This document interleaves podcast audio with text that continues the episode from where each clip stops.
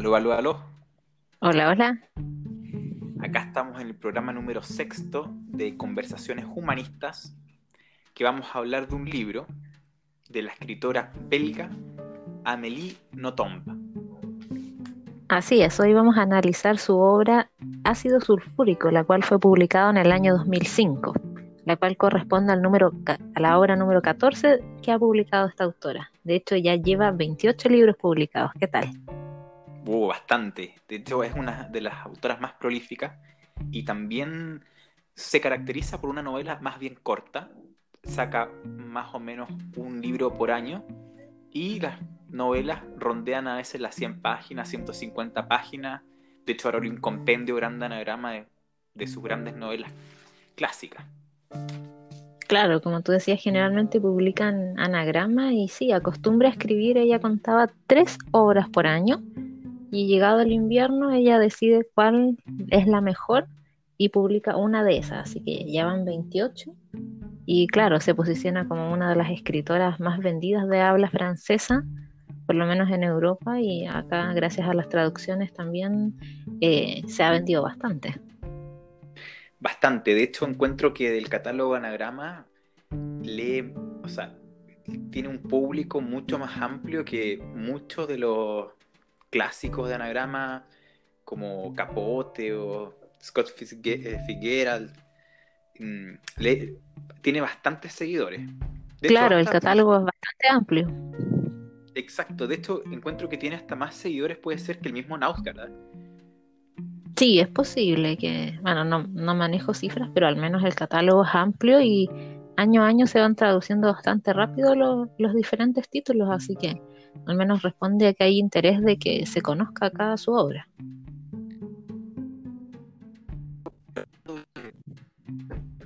De las traducciones o de los libros cuando llegan a tiempo, es importante decir, por ejemplo, que Schlink, que es este escritor alemán, la última publicación que se llama Olga llegó con mucho desfase a Chile. Igual que el tema de, del libro de McEwan, esas máquinas y yo, llegó con un desfase de muchos, muchos meses. Y lo de Notom siempre está más, más actualizado. O sea, hay una preocupación porque es una autora que, que siempre que saca un libro vende mucho. Claro, vende mucho y también está comprometida con estar siempre sacando obras. Entonces no, no se pueden probablemente atrasar en la traducción si ya se viene encima el próximo año el libro nuevo. Exacto. ¿Te parece si revisamos algunos datos? Para allá vamos, démosle. Vamos, Amélie Nothomb, escritora belga, como ya decíamos, nació en el año 67 en Kobe, Japón. Se considera por la prensa que es un personaje un poco excéntrico, siempre con ese look de negro, un poco alejado de las tecnologías, no da muchas entrevistas, de hecho todavía escribe todo a mano y tiene esa particularidad que se que mantiene contacto con sus lectores a través de cartas. Le gusta mucho escribir todavía muy romántico. Con, las personas, sí, sí. Es algo muy particular de, ella. Hija de diplomático, perteneció a una familia de alta burguesía. Eh, estudió filología románica en la Universidad Libre de Bruselas. luego de eso se fue a trabajar a Japón, cosa que contó en algunos de sus libros que son bastante autobiográficos. Bueno, toda esta influencia de haber vivido afuera, en China, en Estados Unidos, en Birmania, también fue afectando su forma de ser, esta sensación de desarraigo, de no saber si, que, si es belga, si era japonesa. Y eso, como te decía, claro, está bastante presente en sus obras. Y es un tema, claro, que se va repitiendo harto. De hecho, como tú mismo dijiste, ella en un periodo de su vida vuelve a Japón por eso mismo, porque ella siempre estuvo muy idealizada, su, su infancia en Japón, nace en Japón, y cuando llega a vivir de nuevo a Bélgica, no se siente belga, y ya más grande, en su veintena, ella vuelve a Japón para a trabajar, a meterse de nuevo como en el, sistema japonés y ve que no tampoco encaja, entonces finalmente se, va de, Japón. Pero también con respecto a la estética, que siempre es como más dark. Claro, es un personaje especial. Es especial, sí, y, pero es bastante simpática, muy amorosa, simpática. De hecho, entrevistas que hay, de ella. Eh, hay una que hace mismo Japón, de un, español, que, la invita a un restaurante y comen comida japonesa y ella siempre se muestra muy, muy agradable. De hecho, y, también no tiene tapujos en decir que sus libros parten de una experiencia personal, muchos de ellos, y que es muchas veces un tabú de los escritores apelar a una experiencia vivida para narrar una historia, como que encuentran que es algo que es muy eh, básico hablar solamente de, tus experiencias y no construir mundos o, o inventar historias. Sí, ella reconoce que parte de sus vivencias y creo que en una entrevista dice que no son mentiras, que, bueno, claro, pueden estar un poco eh, adornadas las historias, pero son cosas que le han pasado o cosas que ella misma se, ha ido imaginando. Eh, bueno, como te decía anteriormente, tiene muchos libros y de los más conocidos son Higiene del Asesino, su primera novela publicada en el 92, Sabotaje Amoroso. 25 años. Exactamente, ya lleva 25 años ya escribiendo. Estupor y Temblores del 99, la cual gana el premio a la novela eh, de la Academia Francesa. Metafísica de los tubos, ni de Eva ni de Adán, Orden y mando, Matar al padre, Barba azul, Riquete al del copete, Los nombres epicenos, que es la última que se eh, que llegó a anagrama como traducida, y bueno, dentro de un montón más. Y la que vamos a analizar hoy, que es ácido sulfúrico, que es del 2005. Exacto. Vamos a contextualizar y partir con el libro, primero que todo, el libro se centra en el formato del reality show. Claro, es una representación bastante extrema de lo que sería un reality show actual, como haciendo un guiño a, como a esta eh, holocausto, al campo de concentración, como esta alusión histórica respecto a la crueldad de los hechos que se dan en este reality que justamente se llama concentración. Exacto. De hecho, encuentro que, es bastante. Bueno, hablamos nosotros en el primer capítulo de Nausgar y, lo polémico que es en Europa el tema del nazismo y el tema de que él haya escrito su libro bajo el título de Mi lucha. Y acá igual tenemos un tema súper. Eh, como polémico también, porque lo de Notom es totalmente. Eh, está totalmente involucrado con el tema del nazi, del nazismo. De hecho, la palabra de los capos lo ocupaban los mismos. Eh, era una palabra que se lo utilizaba a los judíos que colaboraban con el régimen de, Hitler y que eran mismos encargados, eran como guardias dentro del campo de concentración y tenían ciertos privilegios dentro del mismo. Entonces es un tema que es muy, muy histórico.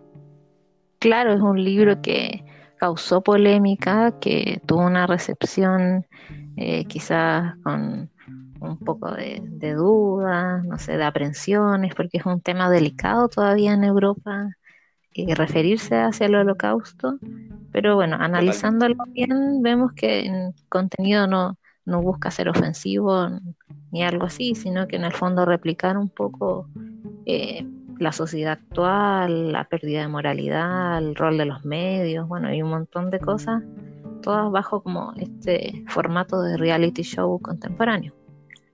Exacto, y ahí, ahí es donde voy. El libro es del 2005 y todos podemos, nos acordamos de que a principios del siglo XXI este formato fue, fue boom.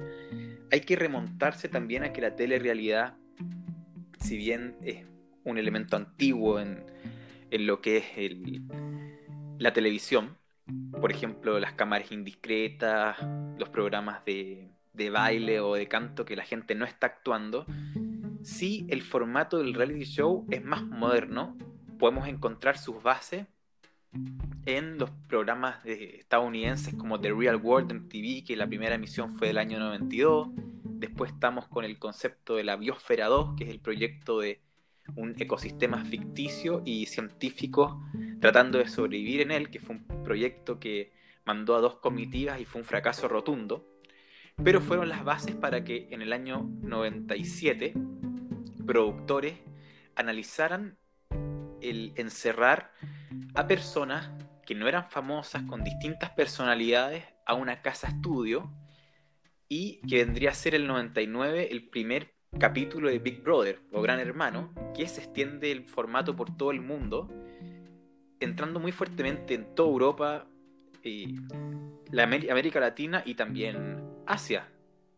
Sí, bueno, es bastante conocido hasta el día de hoy la utilización de este formato como de reality en Asia, en Japón, especialmente en Corea también bajo el formato de, de búsqueda de talento, como estos programas de baile, de canto, de actuación, a través de las cuales se van formando distintas agrupaciones de baile y que justamente van mostrando eh, el centro el núcleo de, estos programas que justamente es mostrar el sacrificio, el sufrimiento, la intimidad, incluso el morbo, eh, apelar al morbo de, la audiencia acerca de, todo lo que están viviendo y todos los sufrimientos, las penurias de, los participantes, porque, bueno, son personas que eh, están ahí voluntariamente, al contrario de lo que plantea el libro, pero de todas maneras sufren bastante abuso, o sea, contratos que son eh, súper estrictos, eh, no sé, que les quiten sus teléfonos celulares, por ejemplo, que no los dejen comunicarse con sus familias, igual son bastante extremos en ese sentido.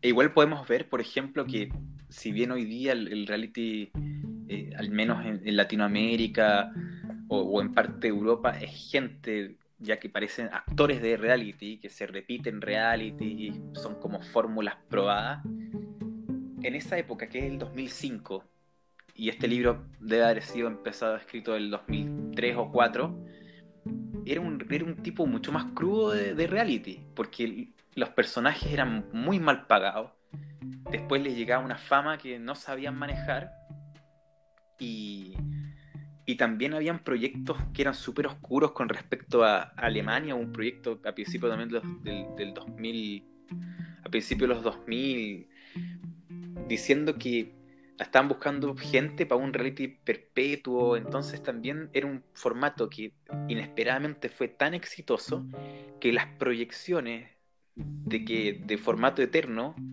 existía, existía como una proyección de que esto va, va a durar toda la vida y que hay que aprovecharlo al máximo y empezaron también cabezas de productores llevando los realities a, distintos contextos inimaginables. Se fueron diversificando a una cantidad de situaciones muy raras acá en Chile, realities de época que querían representar temas históricos o en otras partes, no sé, de, supervivencia, donde está como toda esa exposición de querer ver si realmente están, no sé, sin comida, sin agua, que tienen que cazar eh, cosas, no sé. Igual eh, es complejo porque, no sé, pensando en los reality asiáticos son menores de edad quienes están participando, claro, están bajo como ese formato de, buscar talento de casa talentos, pero de todas maneras se, se exponen como a situaciones límites, quizás en ese caso como de ensayos o de estar practicando ciertas cantidades muy grandes de, horas, no sé. Igual eh, ha ido mutando y se ha ido poniendo como cada vez más interesante y diverso, como decías tú, este formato de los reality en, en distintos lugares.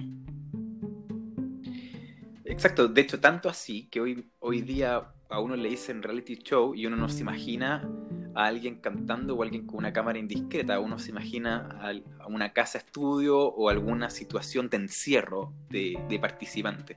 Y, y, todos vemos que, con la cuarentena que, está sufriendo el mundo, no son situaciones normales ni, ni a veces ni gratas para toda la gente estar encerrado, incluso aunque fuera a tu voluntad. Claro, o sea, querer eh, pretender que la vida se puede vivir como en ese espacio tan controlado, como con tantos factores ya definidos, es como es súper irreal y también es súper eh, complejo querer exponer eh, todas esas situaciones extremas de las personas, principalmente como desde el punto de vista psicológico, de todo el estrés que te genera estar encerrado, distanciado de personas y por sobre todo querer lucrar con ello, igual son temas súper difíciles de, entender de que se sigan vendiendo.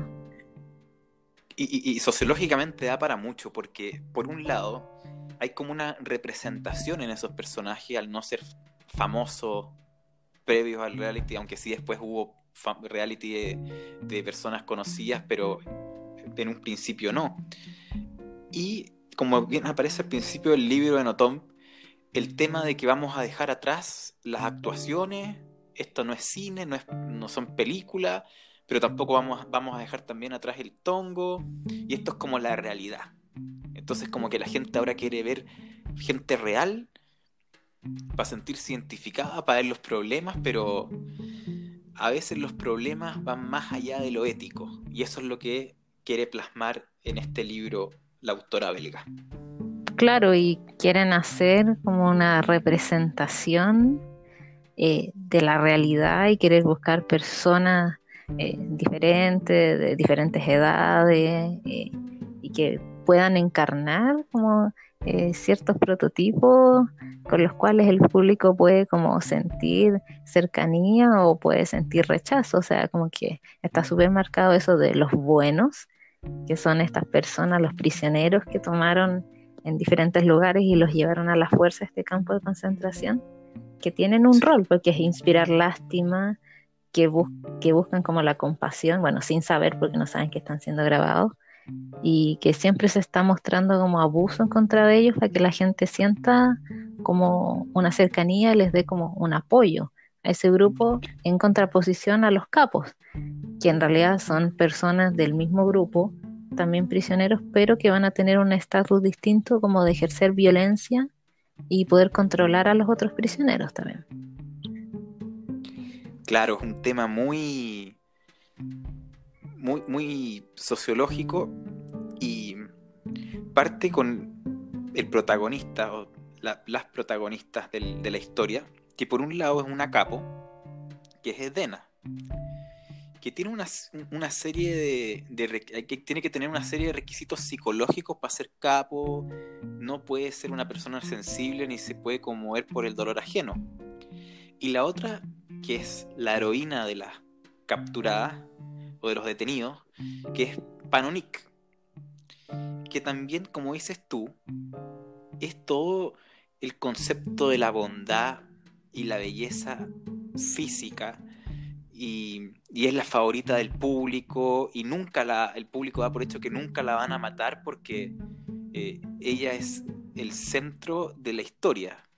Todos la aman, de hecho hasta, hasta sus mismos compañeros y compañeras de encierro. Claro, lo hacen parecer como algo supernatural, como que ella sin buscarlo destacó por su belleza por su físico, que era muy hermosa, eh, que conmovía a las personas por su delicadeza, por su pureza. Además era muy inteligente, muy bondadosa con los compañeros. Era absolutamente eh, el icono que estaban buscando los productores de, todo este eh, reality, como para que la gente pudiera centrarse y convertirla en la favorita y estar atenta siempre a qué hacía, eh, si lograba eh, realizar algo diferente al grupo, ella que empezó a interpelar a la gente, que era la única que hablaba. Eh, entonces igual es bien extraño, bueno, a mí me pareció extraño esa forma en que representaron a las dos protagonistas como el bien y el mal como súper contrapuestos, porque Dena era todo lo contrario, era ruda, tenía poca formación académica, ella misma se describía como una persona que los demás habían como rechazado, se burlaban de ella porque no había estudiado. Entonces veía como esa oportunidad, eh, como una llave quizás para sentirse más respetada y reconocida por las otras personas, quizás no era como una maldad intrínseca. Exacto, era como, como para destacar. Y siempre quiso destacar, entonces... Necesitaba validarse necesitaba validarse. Y el otro elemento también es el, la crítica que hace Notom, la autora, también a el tema de que siempre las cualidades positivas están asociadas a una estética que siempre es como linda, en el sentido de que Panonic es atractiva físicamente y aparte tiene estos dotes hermosos donde maravillan al mundo y su antagonista eh, no es agraciada físicamente y tiene todas estas cosas malas, entonces como que los medios hacen ver también eh, la persona es. Claro, imponen estos estereotipos a, la audiencia de que el protagonista tiene que ser necesariamente eh, bello físicamente. De hecho, lo dicen en el libro que si esta heroína, si la persona que hubiese eh, osado revelarse hubiese sido fea, no hubiese tenido ninguna gracia, o sea, como que no hubiese sido atractivo para nadie. O alguien que es más tímido, alguien que es como más callado, tampoco sirve como, como protagonista, tiene que ser una figura que, que sea atractiva visualmente, además con de, de otras facultades, no sé, de su inteligencia, su bondad. O sea, tiene que ser algo en, primer, primera instancia que, que se venda. Claro, y eso lo podemos encontrar nosotros hasta las mismas teleseries. Los castings que eligen a puras personas eh, hermosas haciendo papeles. Claro, esa es esta contraposición de, la belleza que encarna la bondad y la, fealdad, digamos, como estética, eh, que en este caso también representa la maldad. Y es como súper cliché ponerlo eh, en esa perspectiva, teniendo en cuenta que la historia personal de, de Notom, que ella sufrió mucho por anorexia, entonces ella conoce como en carne propia que, que, esta belleza, esta búsqueda de la belleza también se puede derivar como en una monstruosidad también. Exacto. De ahí empieza una historia que claramente es una obsesión de Desdena por la protagonista, donde al principio va de la mano de someter la voluntad hacia Panonic, que es como la, niña símbolo de, este reality. Y empiezan a haber una serie de situaciones.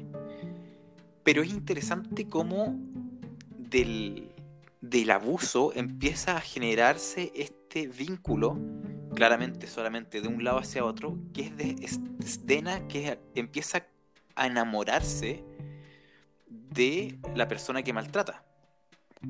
Claro, o sea, al principio parece como solo una obsesión contra una persona que podría representar todo lo contrario de lo que eres tú, o sea, ser público sentía asco por Dena y adoración por Panonic.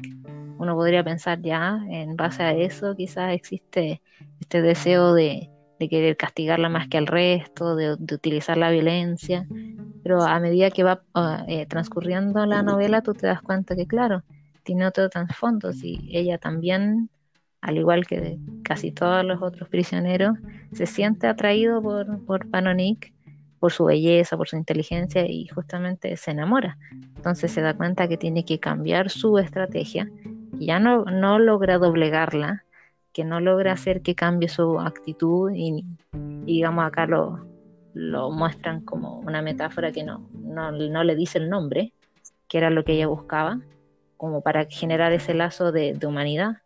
Y bueno, cambia su estrategia y empieza a ser más amorosa, a buscar eh, otros medios para llegar hacia ella. Exacto, ella empieza a darle chocolates y, y que Panonic empieza a repartir esos chocolates con sus mismos compañeros.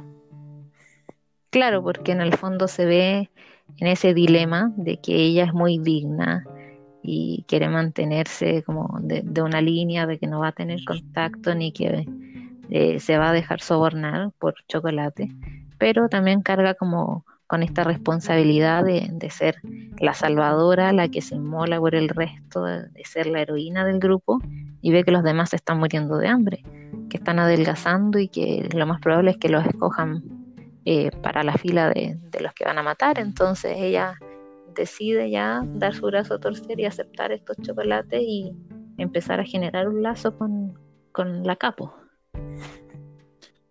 Exacto. También hay un elemento que, lo, tocamos, eso es de querer sentirse Dios.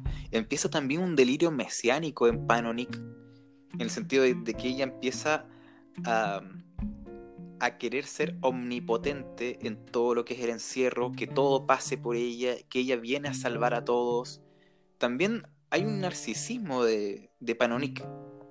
Claro, se puede tomar por ese lado como un narcisismo eh, frente a toda esta admiración que genera en sus pares y en, el público y bueno, y en, toda la gente que está ahí organizando y también como en se puede interpretar como ya una consecuencia de, de, todo este abandono, en el fondo en que ella ya se pregunta que ni siquiera Dios eh, siente misericordia de ellos, que los ha abandonado, entonces ella, al darse cuenta de esta influencia que puede tener a través de, los sentimientos de escena, sí dice, me puedo convertir en Dios y tratar de, de salvar al resto, de entregar amor, de entregar esperanza. Pero a lo largo de la novela se va dando cuenta que no es tan poderosa y que quizás sí se puede inmolar por el resto y transformarse en Cristo y así va bajando de categoría Simón de Sirene y, así. Se da cuenta que al final ella es una más. Exacto, y, también lo demuestra el reality que en la parte ya más avanzada es precisamente ella la que la, que la mandan a la ejecución. Pero acá vamos a un nivel que también es el tema a la crítica social del, libro, que es respecto a los medios de comunicación. ¿Te acuerdas que los medios de comunicación, cada vez que, que hablan con respecto a este reality que se llama Concentraciones para hablar peste, pero al contrario de lo que está pasando con las críticas, la audiencia es récord. Y a su vez, los libros al ver que la audiencia está interesada en el reality, tiene que hablar también de, eh, del reality. Entonces es como, como que por un lado todos los diarios están en contra de, del reality por ser poco ético, por ser un reality brutal, pero por otro lado sí exacerban personajes, sí difunden la información y siguen más que nada la rueda del mercado, de la, oferta y demanda. Claro, hay como toda una colusión entre los medios a medida que entre mayor rating tiene este reality, todo el mundo termina hablando de él, ya sea para bien o para mal, eh, criticando las cosas que aparecen, los abusos, el trabajo, la miseria de, los personajes, eh, o defendiendo pero al final todos hablan, ese es el, problema, que ningún eh, diario, que ningún medio, eh, ningún canal desiste de transmitir esto y es una de las cosas que más resalta Panonic en algún minuto, que bueno, y es el punto que la hace ser ya como consagrarse como uno de los personajes más llamativos, que ella se dirige a la audiencia directamente. Los demás tratan como de, no tomar en cuenta el hecho que hay cámaras pero ella no, desafía todo y les habla, lo interpela directamente y les dicen, le dice a la audiencia que ellos son los culpables de, las muertes que están sucediendo ahí, que si ellos no estuvieran con el televisor encendido, eso no seguiría pasando. Claro, y, y, hay un mensaje también fuerte a la sociedad. O sea que muchas veces la sociedad se llena de, de excusas con respecto a que hay cosas que no deberían pasar en la televisión, decimos que la calidad, y esto es mundial, la calidad de la televisión es mala, que los programas no son lo que eran, etc. Pero mientras exista un mercado fuerte, que les guste o no, consuman lo que la televisión o los medios le dan, la cosa no va a cambiar. Y, claro, eso es el eso, eso es lo que, lo que en el libro también deja clara la autocrítica de, de tú como espectador, porque generalmente, y nos, lo estamos nosotros conversando, esperamos que llegue algo a salvarnos, esperamos que llegue alguien a cambiar la situación, pero mientras a veces no pasa, no, no hacemos mayormente causa a que las cosas cambien. Claro, es un llamado a, notar esta indiferencia de la gente, de los espectadores, de la sociedad en general hacia el sufrimiento ajeno. O sea, hay una insensibilización eh, tremenda porque, claro, el libro te propone, hay gente que está siendo golpeada, gente que no tiene que comer, gente que están matando por diversión, porque al final este, el único fin era de que la gente lo viera.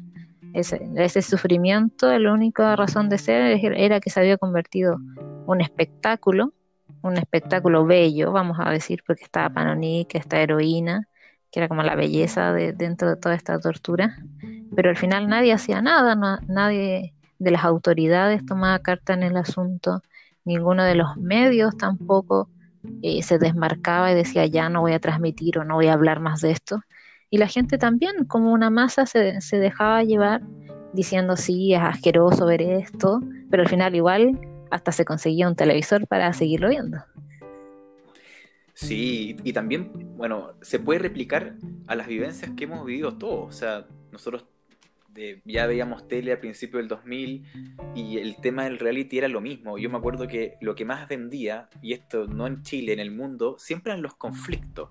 Y uno a veces eh, se, podía eh, sacar conclusiones de que era gente que estaba con problemas psicológicos, era gente que peleaba entre ella por nada, o porque les faltaba alimento, o porque tenían que competir.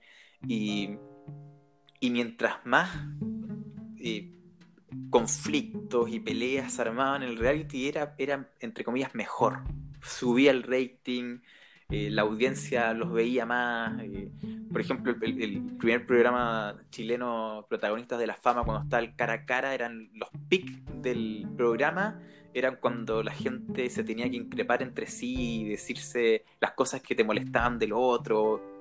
O sea, era una audiencia basada en el conflicto de este experimento social de estos seres humanos.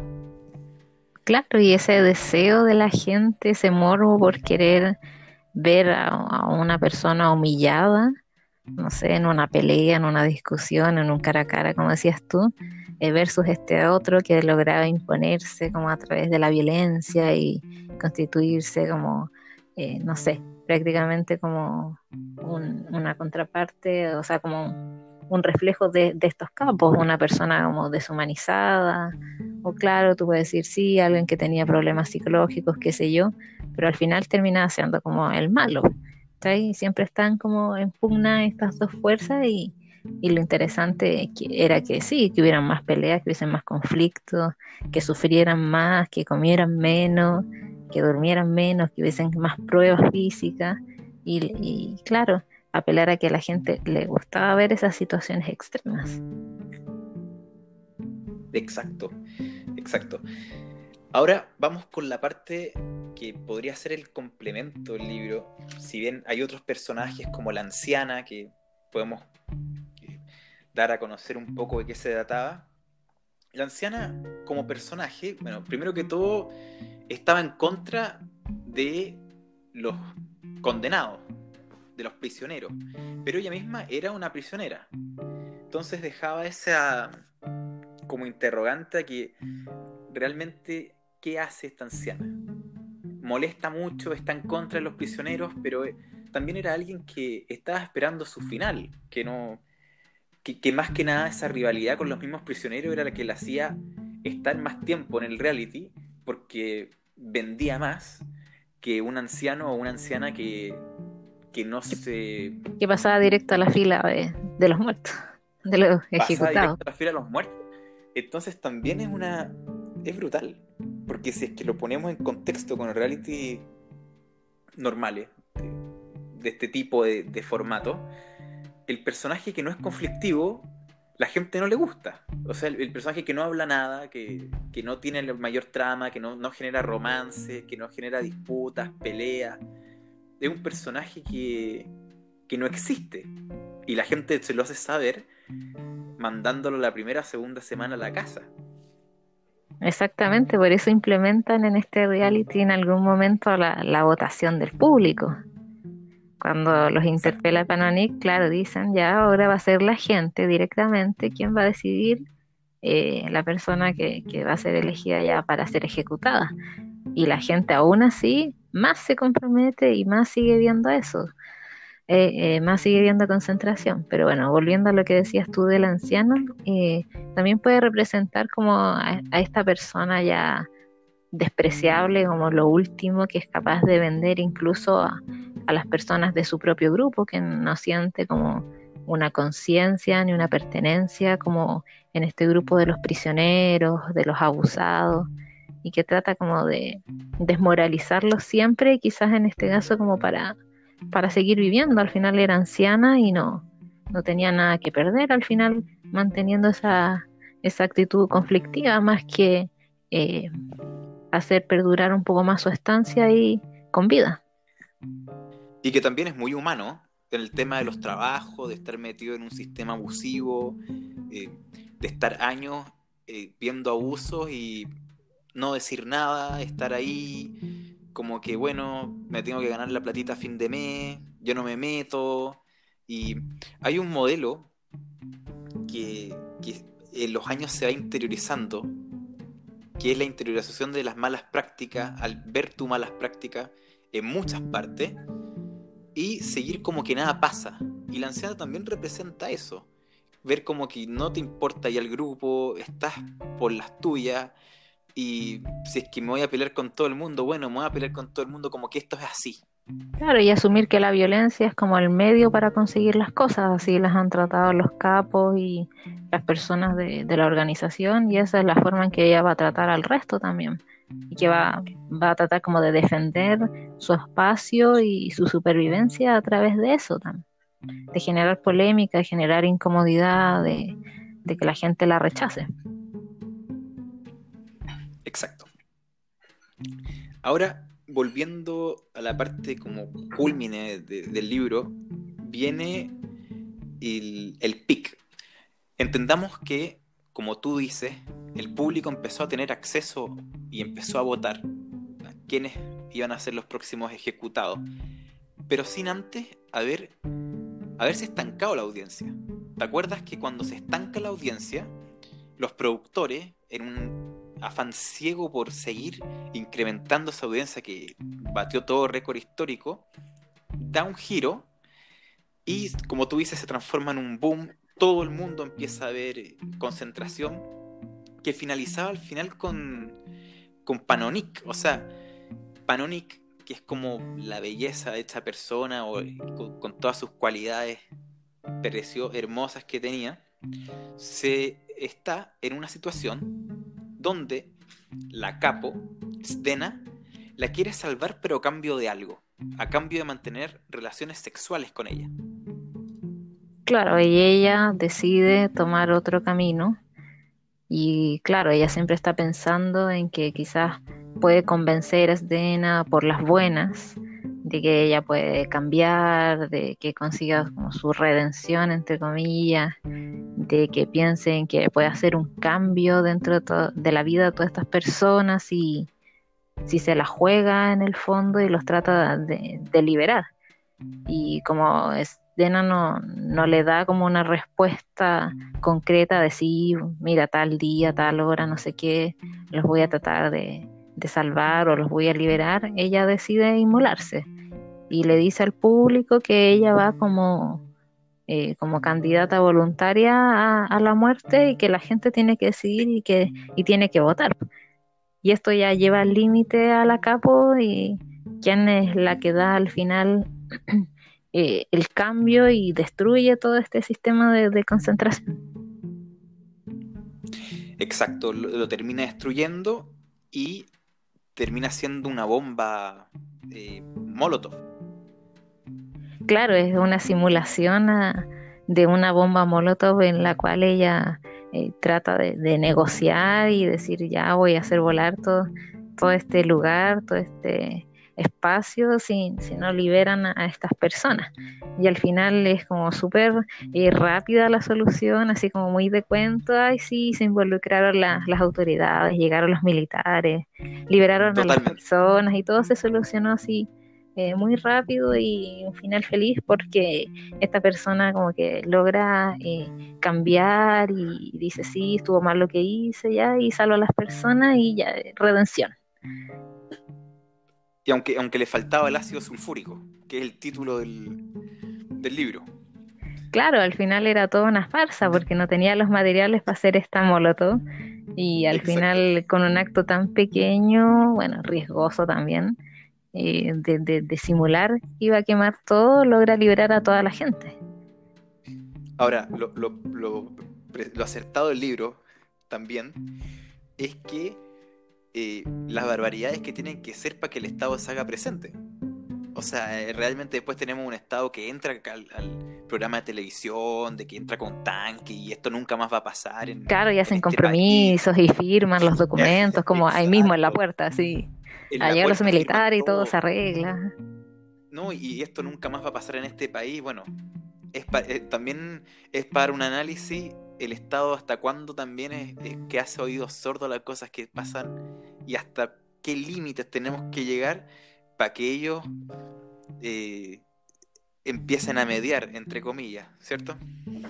Claro, o sea, una situación ya extrema, digamos, esta simulación un poco burda con el final, pero sí hay que llegar aquí a extremos de, que haya gente ahí eh, siendo asesinada para que alguien intervenga y también nos da a entender todo el poder que tiene la prensa y los medios de comunicación sobre la gente, como para llevar las situaciones y como para ir manejando eh, también la opinión de las personas.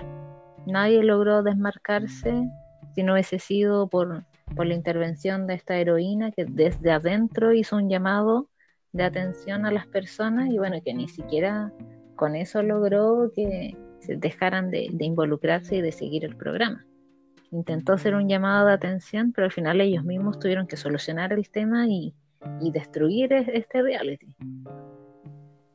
Sí, y, la destrucción total que, finaliza con...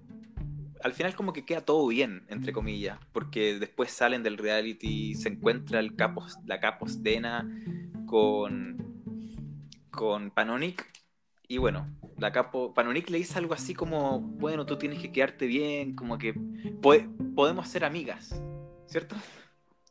Fue como que... Claro. Sí, le dice que tener una buena relación.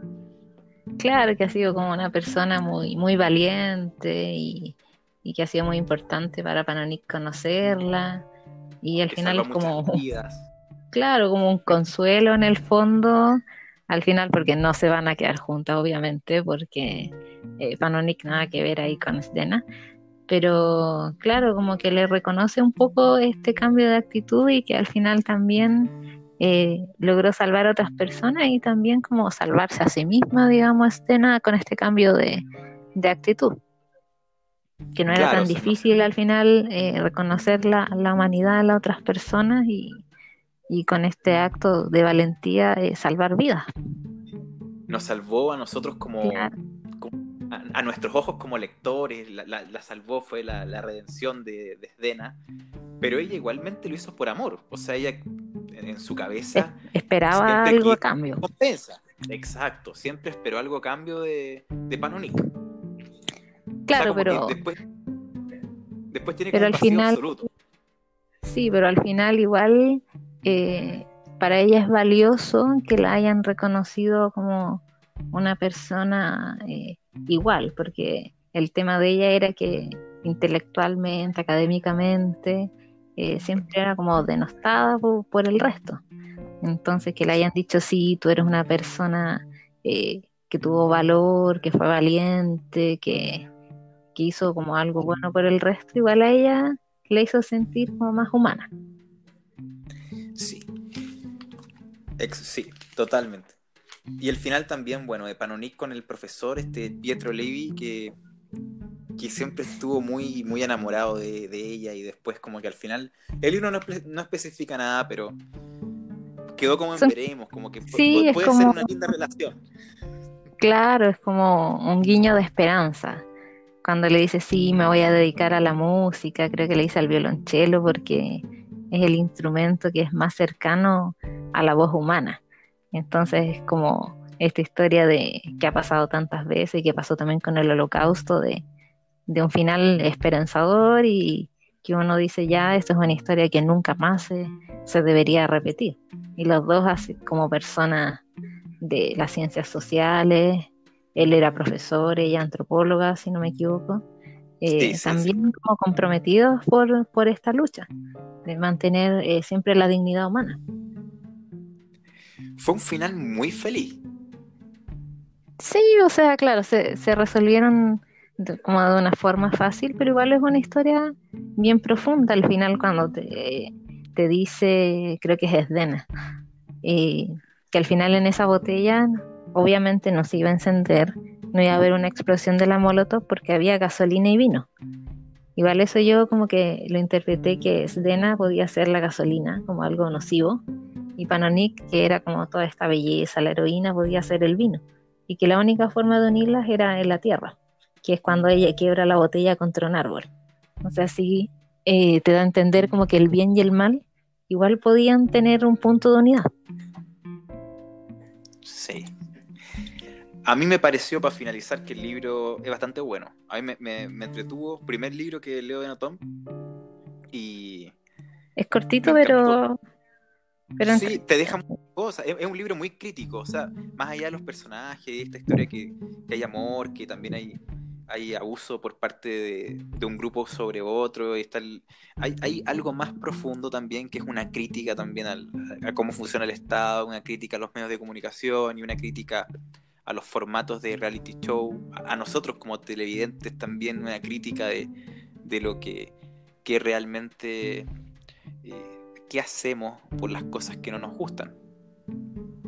Claro, y bueno, va tocando hartos temas importantes, no sé, a mí me gustó harto eh, el análisis, eh, cuando va abordando el tema de, la necesidad de humanizar a las personas en, el tiempo en que no utilizaban el nombre, sino que solo les habían entregado una placa eh, con números y con letras y, y en el fondo una de las herramientas entre ellos para defenderse eh, en términos como de dignidad era tratarse de usted, por ejemplo, o de mantener una conversación en la cena, la necesidad de, tener una voz, o también cuando dice que eh, la obsesión de Sdena por conocer el nombre eh, de CKZ114, que al final era Panonik, era porque el nombre al final la llave que te permite acceder a la otra persona y crear lazos y disminuir también eh, como esta disparidad, estas diferencias. Sí. Bueno, esto ha sido el capítulo por hoy. Un muy buen libro, se las dejo muy recomendado, tienen mucho para elegir acerca de Notom y eh, a mí fue un, libro bastante bueno, muy recomendable y, y... es un libro que se puede leer en, en un día o un par de días. Sí, y son libros que, tienen mucho de, reflexión y también te van permitiendo conocer la historia de ella, que, es bien interesante con esta mezcla entre Japón y, Occidente. Exacto. Así que nos vemos en el capítulo séptimo de Conversaciones Humanistas. Chao, chao. Nos vemos.